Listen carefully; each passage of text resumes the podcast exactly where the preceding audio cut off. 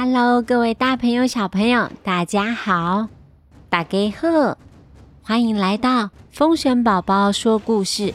我是风神宝宝，今天我们要继续跟大家说雷公与闪电娘娘的故事。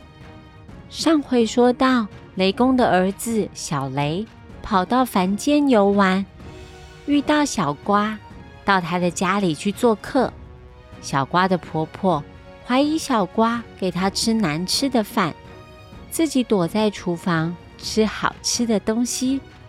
结果他们一起去看，才知道在厨房里的小瓜连饭都没得吃。到底发生什么事呢？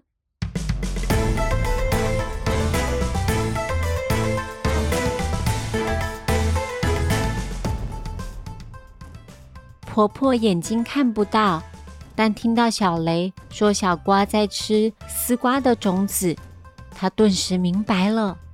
这阵子因为都没有下雨，农作物都没有办法好好的长大。小瓜并不是自己躲起来吃好吃的东西，而是把仅剩的食物都留给婆婆吃了，自己却吃没营养的东西。努力撑过这每一天。婆婆握着小瓜的手，她在哭。婆婆说：“小瓜，我老了，也没办法出去工作。你每天都辛苦工作，流那么多汗，丝瓜肉和白米饭应该留给你吃才对呀。”小瓜吓了一跳，她赶快阻止婆婆。婆婆年纪已经很大了，才不可以吃没有营养的东西呢。两个人都抓着碗，谁也不肯让谁。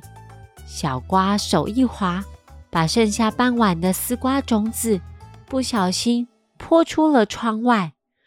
她赶紧跑出去想要收拾，这个时候。轰隆隆，轰隆隆，冷不防一道雷电，光芒炸开，小瓜昏倒在地。这个时候，又有一声打雷的声音。小雷知道，一定是自己的雷公爸爸在发威了。小雷赶快拿出自己的小小避雷神盾，冲上去保护小瓜和婆婆。雷电打在神盾上，反弹到乌云之巅，整个天上光芒闪耀，把雷公和玉皇大帝都吓了一跳。雷公心想：到底是谁，竟然敢阻止我替天行道？这个时候，小雷带着小瓜飞上云端，雷公没有想到。竟然是自己的儿子把雷电反弹到天上，雷公很生气，他自己正在执行任务，要惩罚浪费粮食的人。小雷怎么可以捣蛋呢？这个时候，玉皇大帝询问到底是怎么一回事啊？小雷替小瓜解释，这一切都是误会。小瓜，他不是一个浪费食物的人，他是非常孝顺婆婆的好孩子。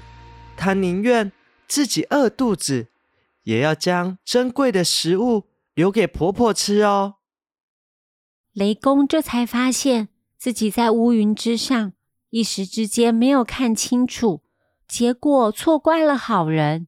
他赶快向小瓜郑重的说对不起。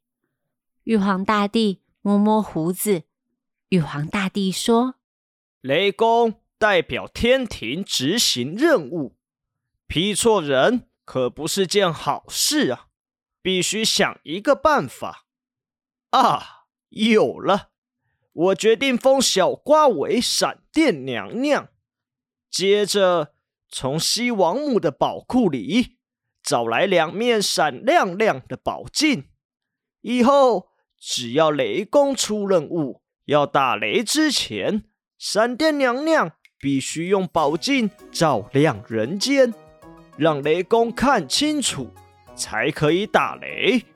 从此以后，打雷之前，必须会先出现闪电，让雷公看得清楚。雷公和闪电娘娘成了工作上的好伙伴。